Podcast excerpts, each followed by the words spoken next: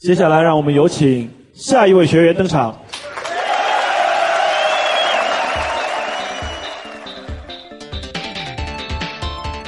各位小伙伴，大家好，欢迎收听今晚脱口秀，我是大帅逼踢彦祖。相信不少人都听过一首经典的情歌《漂洋过海来看你》。前不久呢，我刷到了这么一条新闻，说一名身在广州打工的河南女生通过相亲认识了一名同乡男生。在一次聊天中，女生随口说了一句：“很久没吃到老家的胡辣汤。”男方收到消息以后，马上把汤买好，订了当天的机票。由于上飞机不能携带液体，他又退了机票，改坐火车来到广州，亲手把汤交给女生。哈哈哈哈鸡汤来喽！哈哈哈哈那么本期的互动话题，想请各位聊一聊。到目前为止，你走过最远的距离见到的人是谁？欢迎在评论区留下你的神回复。下面马上进入本期的新闻实验室，关注一下发生在我们身边的奇葩新闻。Lady Go！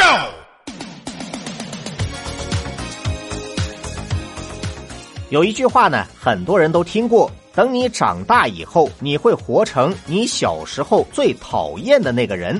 举个例子，当年我读书的时候，总是抱怨体育老师整天请病假不来上课。然而长大以后呢，我成为了一名扫黄记者，每次都以身体不适为由提前离开现场。那你还真是屌啊！说到锻炼身体，最近呢就有这么一条神奇的沙雕新闻。故事的主角是来自江苏泰州的一对父子。话说有一天，老爹发现儿子在家里鬼鬼祟祟，关起门来一个人躲在房里。他一时好奇，瞄了一眼，发现儿子正在用注射器往体内注射不明药物。你要干什么啊？这位老爹呢，当时就慌得一匹，以为儿子在吸毒，马上就报了警。警察赶到现场，经过初步检查，发现报警人儿子注射的药物并非毒品，而是类固醇。据他本人说呢，他是一名健身爱好者，听说注射类固醇可以在短时间内提升锻炼效果，让肌肉快速成型。到目前为止，他用了两个多月，确实练出了一身强大的肌肉，但是呢，心脏偶尔会有点疼。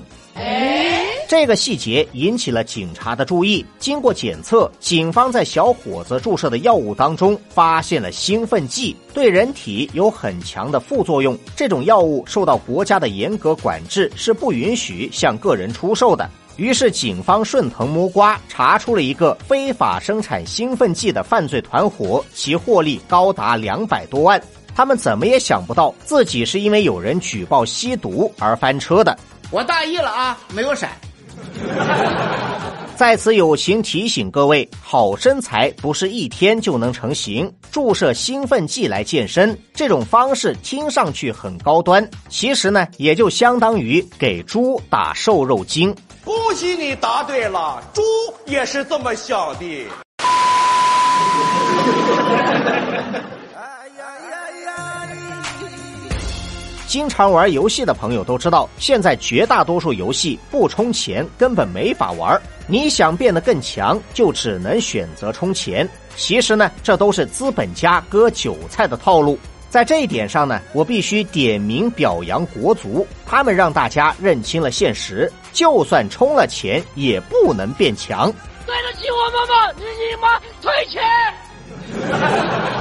说到玩游戏呢，最近在美国就发生了这么一条有趣的新闻。主人公是一名八十多岁的老大妈。这位老大妈因为在家闲得无聊，迷上了一款手机游戏。跟很多年轻的玩家一样，他喜欢呢把游戏的战绩发到朋友圈装逼，每天都会把自己的游戏记录转发给子女，向他们炫耀自己的游戏技术。Do you like what you see？然而，就在前不久的一天，老人的子女并没有按时收到母亲发来的游戏记录，也联系不上他本人。出于担心，选择报警求助。警察赶到现场，发现老大妈被一名陌生男子挟持，遭到了非法拘禁。于是果断出手制服歹徒，解救了人质。阿祖，投降吧！外面全是警察。据当事人说，当时是凌晨，他正在睡觉，被强行闯入的歹徒惊醒。然后呢，歹徒将他关进了地下室，抢走他的手机，导致他无法玩游戏，也就没有向子女发送游戏记录。歹徒发现他是一名独居老人，以为自己的行动不会被人发现，所以呢，也就没有着急离开现场，反而赖在老人家中白吃白喝。他怎么也想不通自己怎么会翻车。Surprise, motherfucker! 这条新闻告诉我们一个道理：玩游戏呢不一定是什么坏习惯，有时候还能救人一命。呃，当然，某些高强度的氪金游戏尽量不要沉迷，否则是真的会倾家荡产。到时候呢，就连歹徒都不忍心对你下手。游戏里的你再强大也是假的，不是真的，所以不要贪玩迷恋。生活虐我千百遍，我待生活如初恋。给生活发几条尬死人不偿命的朋友圈。下面马上进入到今天的生活大爆炸环节。瞬间爆炸。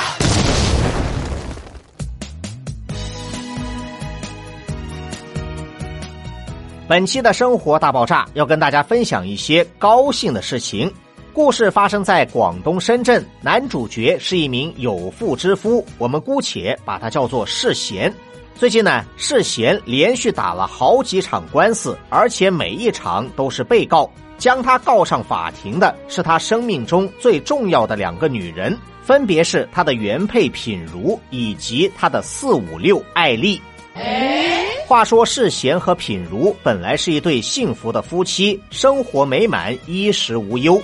直到二零一零年，世贤偶然间认识了艾丽，中间呢发生了一些不可描述的剧情。于是没过多久，艾丽向他分享了一个天大的喜讯：是的，我们有一个孩子。啊！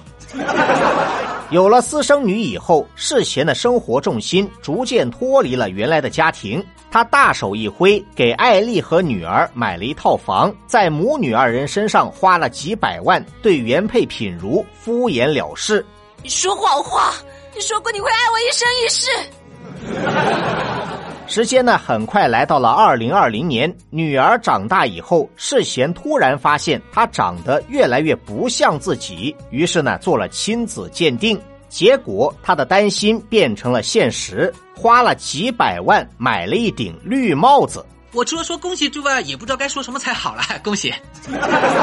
世贤当时心态爆炸，同时品如经过多年的隐忍，终于掌握到了丈夫出轨的证据，将这对狗男女告上法庭，要求他们赔偿自己的损失。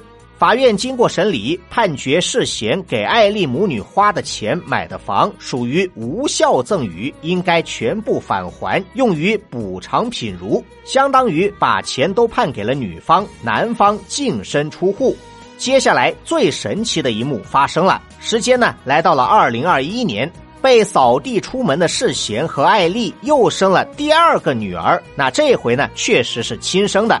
按理来说呢，好不容易有了一个亲生女儿，那就应该好好过日子。然而没想到，这对狗男女在这个时候发生了窝里斗。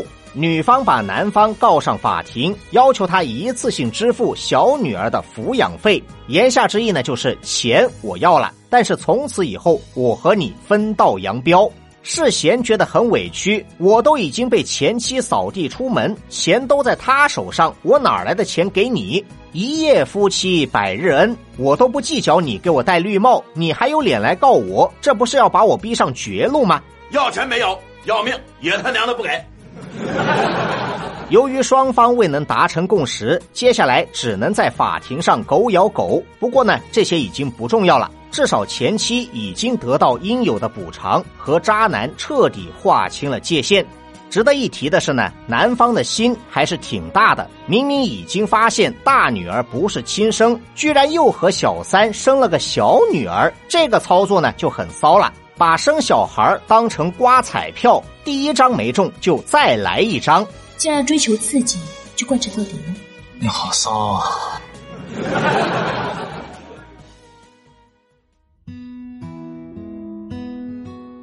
节目的最后呢，也不要忘记本期的互动话题。到目前为止，你走过最远的距离，见到的人是谁？欢迎在评论区留下你的神回复。本期节目就到这里，我们下期再见。北风吹得来冷风，北风吹得来暖风，北风却不能将我吹去。我想带你看看阳光的美丽，就像群鸟飞过白云，还能相互辉映。你让我看看，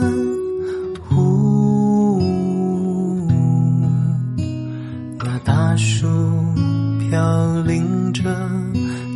残叶，只言片语悄然盘旋，还有泥土里那份惦念。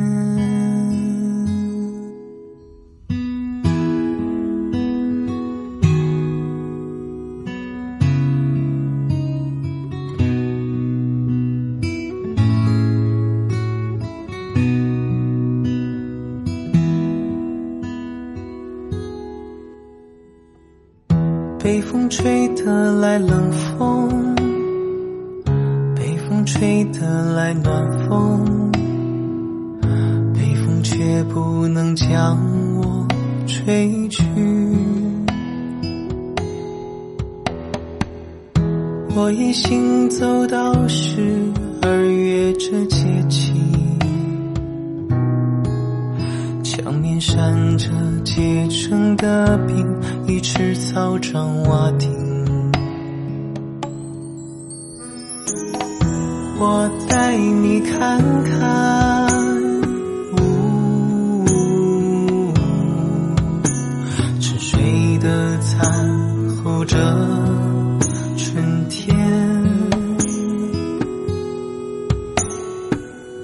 未来界限在他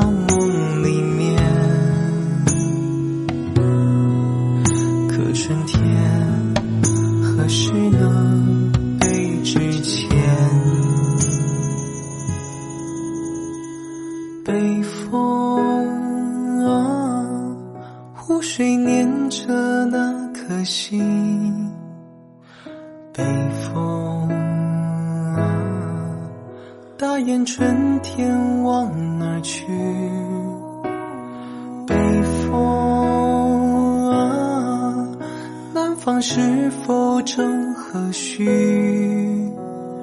有天，我要跟寻你身影。北风